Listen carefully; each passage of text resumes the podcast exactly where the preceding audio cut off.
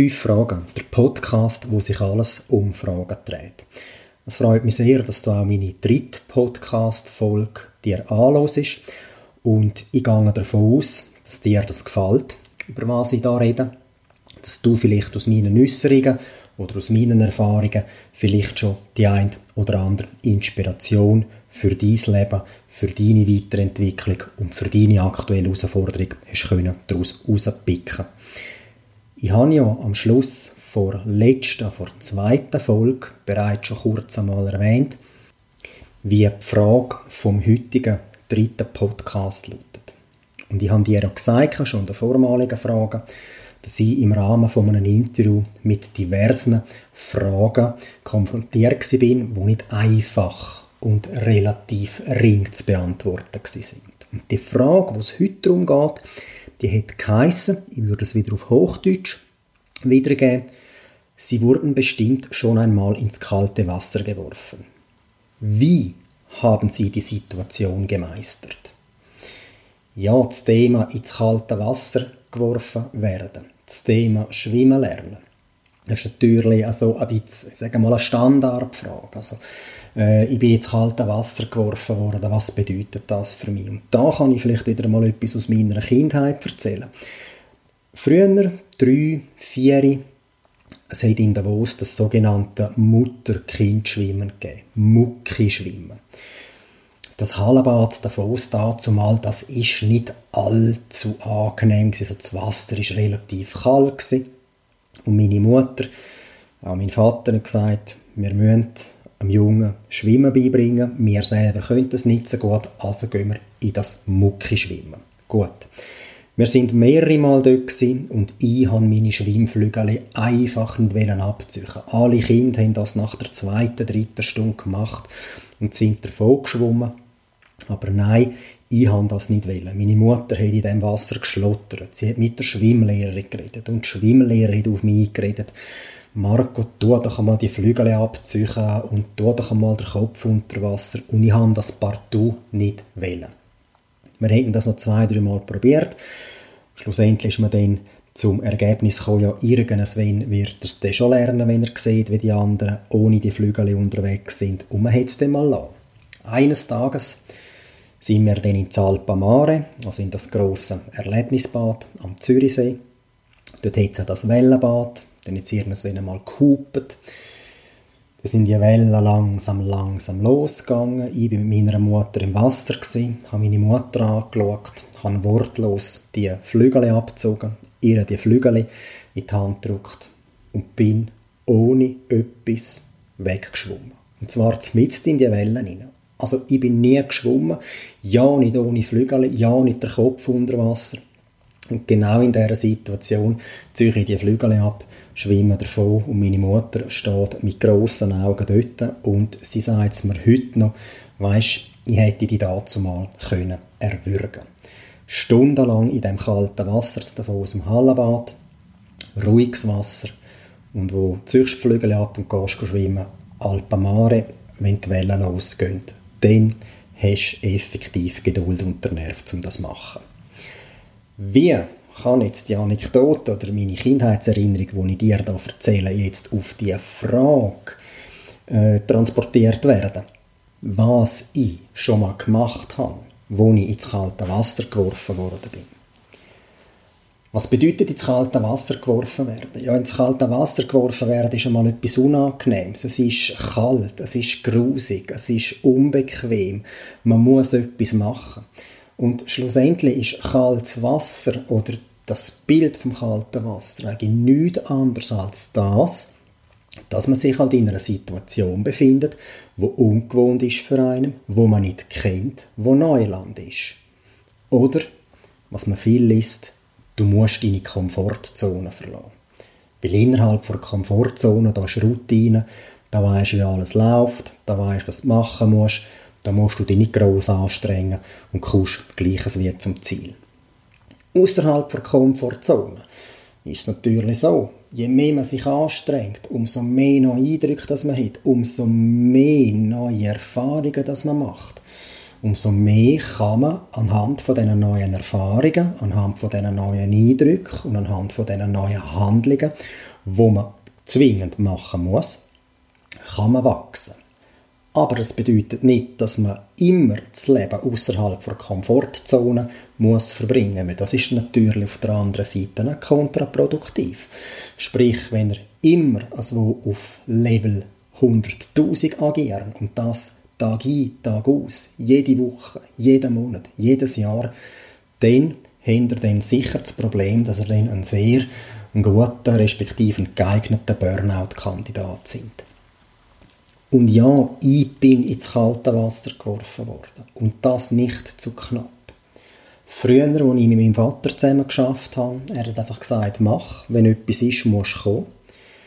Als ich dann meinen Job gewechselt habe, bin ich in ein Jobprofil hineingerutscht, wo man mir im Bewerbungsgespräch effektiv nicht hätte können sagen was alles auf mich zukommt. Weil es ist eine absolut neu geschaffene Stelle war. Man hat keine Erfahrungswerke es hat keine Vorgänger gegeben. Es hat auch keine Aussicht gegeben, dass man mich in diesen Bereich einschaffen kann, sondern dass man mich so gut wie möglich unterstützt.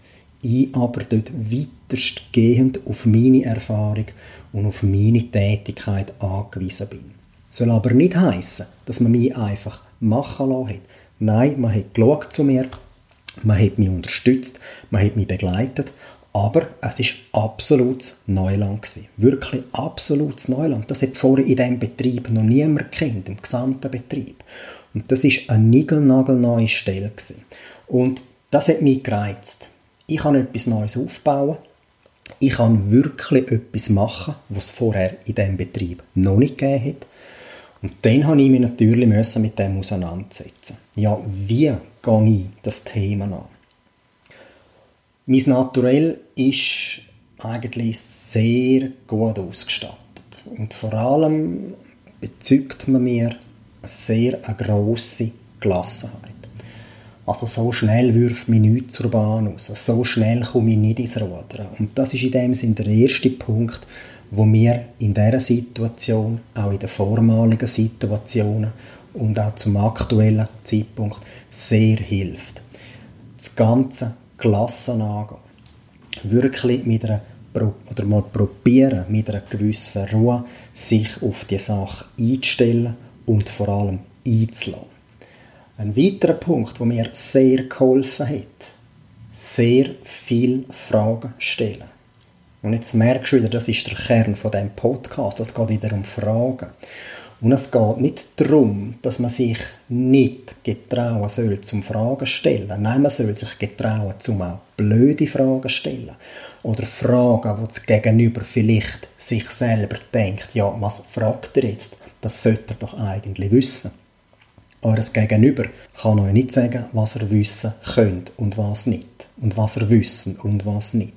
Also wirklich mit viel Fragen, mit viel sachbezogenen Fragen, vielleicht auch mit viel übergeordneten Fragen, habe ich mich können mit der Gelassenheit in die neue Situation hineinschicken.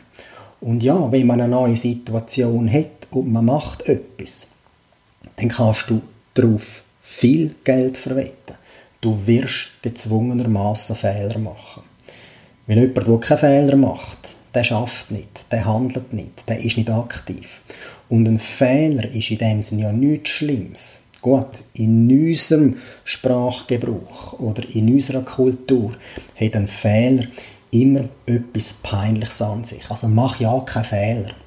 Mach denn das nicht. Darfst du das nicht machen, weil dann passiert er garantiert der und der Fehler. Und wenn man anschaut, im angloamerikanischen Raum, sprich vielleicht in den USA oder in Großbritannien, ja, die Fehlerkultur, die wird dort gelebt und auch wenn heutzutage sehr viele Betriebe immer eine Fehlerkultur begrüßen, heißt es eben leider noch lange nicht, dass die Fehlerkultur sich in diesem Betrieb auch umgesetzt hat, respektive auch gelebt wird. Also, keine Angst vor Fehlern haben. Wenn man etwas nicht weiß, Fragen stellen und das Ganze wirklich mit einer möglichst ausprägten und vor allem mit einer ruhigen Art und Weise oder eben halt gelassen angehen. Weil gefressen hat einem noch niemand. Was hat mir sonst noch geholfen? Ich habe Gleichgesinnte gefunden in diesem Betrieb. Das war ein Grossbetrieb, da sind 4'500 Leute auf der Lohnliste gestanden. Die sind in der ganzen Schweiz verteilt und es hat auch in anderen Bereichen, an anderen Standorten von diesem Betrieb, hat es Personen gehabt, die ziemlich in der genau gleichen Lage sind wie ich. Was habe ich gemacht? Es hat zum Glück sogenannte Erfahrungsaustausch also wirklich institutionalisierte Zusammenkünfte, wo man sich zu dem und dem Thema hat können austauschen. Und dort ist es vielleicht nicht immer nur um das Fachliche oder um das Technische gegangen. Nein, ich wollte auch wissen, hey, wie machst du das? Wie gehst du mit dem um? Wie lässt du dich auf die Situation ein? Und mit den gleichen Fragen haben mich natürlich meine damaligen Kolleginnen und Kollegen auch konfrontiert. Hey Marco, wie machst du das? Wie ist dir das gegangen? Hey, wie funktioniert das? Hey, wie geht es dir in dieser Situation? Und über den Austausch von Gleichgesinnten hat man, ich will dem nicht sagen, Mastermind-Gruppe gehabt, aber man hat wirklich eine tolle Austauschplattform mit Leuten, die in etwa gleich dicken, die mit den gleichen Herausforderungen konfrontiert sind und die eben auch interessiert sind, dass man gemeinsam zu einer sinnvollen und vor allem nachhaltigen Lösung kommt. Der nächste Punkt, nebst dem Austausch mit den Gleichgesinnten, nebst Fehler machen dürfen, nebst Fragen stellen, und nebst das Ganze mit einer Gelassenheit anzugehen, war effektiv das, gewesen, dass man den richtigen Mentor findet. Also jemand, der einen begleitet. Jemand, wo man fragen kann. Eine Person, wo man zurückgreifen kann, wenn man irgendwo an einem gewissen Punkt nicht weiterkommt. Wenn man vielleicht an einer Weggabelung steht, soll ich links, soll ich rechts gehen, ich weiß nicht, was würdest du in meiner Situation machen. Und ich hatte wirklich das riesengroße Glück gehabt, dass mein damaliger Vorgesetzter ziemlich gleich dickt hat wie ich. Also auch er, eine sehr gelassene Person. Er war extrem erfahren in dem, was er tut, in dem, was er macht. Er war schon lange in diesem Betrieb. Er hat die Eigenheiten vom Gesamtbetrieb kennt und er hat mir extrem können weiterhelfen. Und zu dem Mentor auch wenn er mein Vorgesetzter war, ist dann fast schon ein freundschaftliches Verhältnis entstanden. Also wir sind zusammen viel zu Mittagessen und wir haben nicht nur über das Fachliche diskutiert. Wir haben wirklich über Gott und die Welt diskutiert. Also alles andere als was im Moment gerade im Betrieb läuft, ist Thema im Rahmen von unseren Mittagessen oder in einer Kaffeepause. Was aber nicht heißt, dass wir die ganz betrieblich, die ganz unternehmerische Seite vernachlässigt haben. Nein, wir haben uns dort während der Arbeit sehr gut können austauschen und vor allem, er hat immer eine offene Sorge für mich. Und das ist für mich eben auch noch ein Punkt, den richtigen Mentor zu finden. Und jetzt stellst du dir vielleicht die Frage, ja, wie finde ich den richtigen Mentor? Ja, das ist noch schwierig zu sagen. Für mich war es so ein bisschen, ich habe mir die Frage gestellt, also wieder einmal eine Frage gestellt, wie soll mein Mentor sein? Was muss der können? Und wo, sage ich mir, ist es mir nicht wichtig, dass der Mentor kann oder nicht kann? Ich habe natürlich das grosse Glück gehabt, dass mein damaliger Vorgesetzter eben gerade so mein Mentorenbild hat erfüllt und habe so können wirklich eine tolle und eine interessante Einarbeitungszeit durchleben und mich auch dann dementsprechend weiterentwickeln. Ja, wenn jetzt halt in einem Betrieb bist, wo nicht so viele Leute arbeiten, wo du dir vielleicht sagst, ja, nein, ich kann doch den und den nicht fragen, äh, der hat selber genug zu tun und alles. Frag andere Leute, frag jemanden aus deinem Bekanntenkreis, hey, hättest du Interesse, zu mir zu begleiten? Oder kennst du vielleicht jemanden, wo mir in dem und in dem Punkt könnte konstruktiv weiterhelfen wo es nicht um das Fachliche geht, sondern wo es vielleicht darum geht, einfach mal die Gesamtsicht einnehmen zu können. Und das ist nicht so einfach, das braucht einen Effort von dir.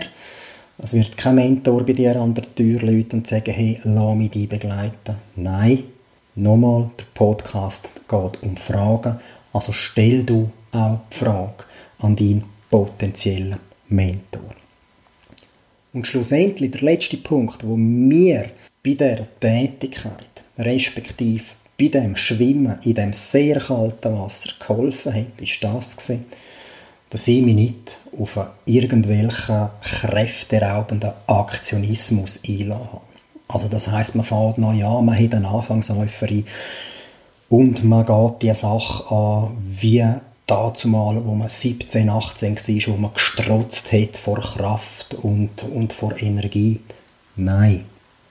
Auch da das Ganze einmal sauber bewerten, für sich selber durchdenken und dann machen. Also sich nicht auf irgendwelche Aktivitäten rauslassen, wo man schlussendlich sagen kann, hätte vielleicht am Anfang 15 Minuten mehr studiert oder hätte die richtigen Fragen gestellt oder hätte vielleicht einfach mal angefangen und einen Fehler macht. Nein, nicht so aktionistisch und aktivistisch sich ins Ganze begeben.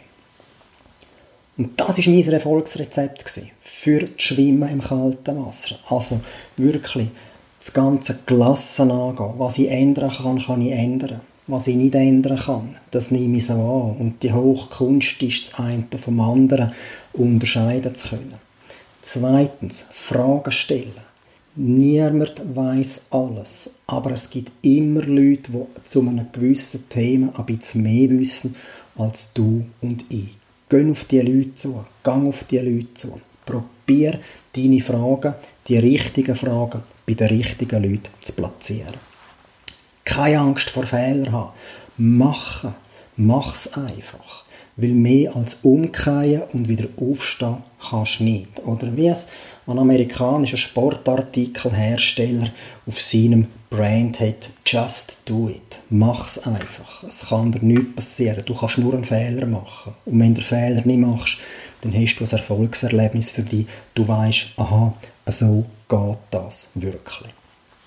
Du bist nicht allein auf dieser Welt. Such dir Gleichgesinnte. Also schau, dass du irgendwo Gleichgesinnte findest. Leute, die in einer gleichen Situation A sind oder B schon mal sind. Und die Leute, die vielleicht schon mal in dieser Situation waren, sind jetzt genau an dem Punkt, wo du her willst. Frag die Leute, such dir Gleichgesinnte, such einen Austausch mit diesen Leuten, machen das zusammen, machen das gemeinsam. Der eine hat vielleicht die Idee, die dem anderen in den Sinn gekommen ist. Die eine Person macht es vielleicht im Rahmen von Variante A, die andere macht es vielleicht Variante B. Es kommen beide zum gleichen Ziel, tauschen einander aus, fragen euch, hey, wie würdest du machen? Oder erzähl, ich habe es so und so gemacht. Den richtigen Mentor zu finden, wie ich schon ein bisschen zu einem früheren Zeitpunkt gesagt habe, es ist nicht einfach, aber frag dich mal, wenn du in einer neuen Situation bist, welche Art von Hilfeleistung brauche ich jetzt im Moment? Wer kann mir weiterhelfen? Wer ist bereit, zum eben einen sogenannten Mentor zu sein, zum mich ein bisschen durch das ganze Dickicht, durch den Dschungel durchzuführen? Frag dich das und gang auf die Leute zu. Das können Leute sein, die du vielleicht schon lange kennst und dir gar nicht in den Sinn kommen. Oder frage in deinem Bekanntenkreis, hey, kennst du jemanden, der das und das macht oder das und das schon gemacht hat und jetzt in dieser und in dieser Situation ist. Fragen kostet nichts, mehr als Nein sagen kann der Mentor nicht. Und denk daran, wenn jemand angefragt wird, zum jemand anders begleiten, zum jemandem Tipp geben oder vielleicht sogar Mentor sein, ja, das ist für diese Person unter Umständen eine grosse Ehre. Das tut dieser Person vielleicht auch gut, wenn sie jemanden kann begleiten mit seinen Erfahrungen weiterbringen, unterstützen, Türen öffnen, helfen. Vergiss das nicht. Mentor sein ist auch etwas Cooles. Und schlussendlich Kräfte bündeln, nicht verzetteln, weil wenn du in einer neuen Situation bist, jede fünf Minuten kommt etwas Neues. Vielleicht kommt auch jede Minute etwas Neues. Und um das zu bewerten, um das richtig einordnen zu können und anhand von dem auch deine Lehren zu suchen, wie mache ich es jetzt? Welchen Schritt gehe ich? Auf was muss ich schauen? Was kann ich getrost auf der Seite lassen? Für das braucht man Energie. Und eben wie gesagt, die ganze Situation nicht einfach wie ein angeschossenes Reh anschauen oder in einer Schockstarre verharren. Nein, einfach machen, aber so machen, dass es dir nicht die letzte Kraft raubt. Das war so mein Erfolgsrezept, wie ich im kalten Wasser habe schwimmen gelernt. Flügel weg, einfach mal durchziehen und irgendwann schwimmt es von allein oder praktisch von allein. Das wäre jetzt mittlerweile meine dritte Podcast-Folge. Ich hoffe, dass ich dir auch da haben können, vielleicht den einen oder anderen Punkt mit auf deinen Weg geben und hoffe auch, dass du vielleicht für die ein oder andere Herausforderung, die du jetzt gerade anstehst, vielleicht die ein oder andere Idee gekriegt hast, den ein oder anderen Impuls kannst mitnehmen. Der nächste Podcast, dort geht es dann wirklich um fünf Fragen. Was die Fragen sind, das weiß ich noch nicht. Weil da werden wir dann mit so einem sogenannten Fragebuch schaffen. Was das Fragebuch ist, das erkläre ich euch dann, wenn es dann soweit ist.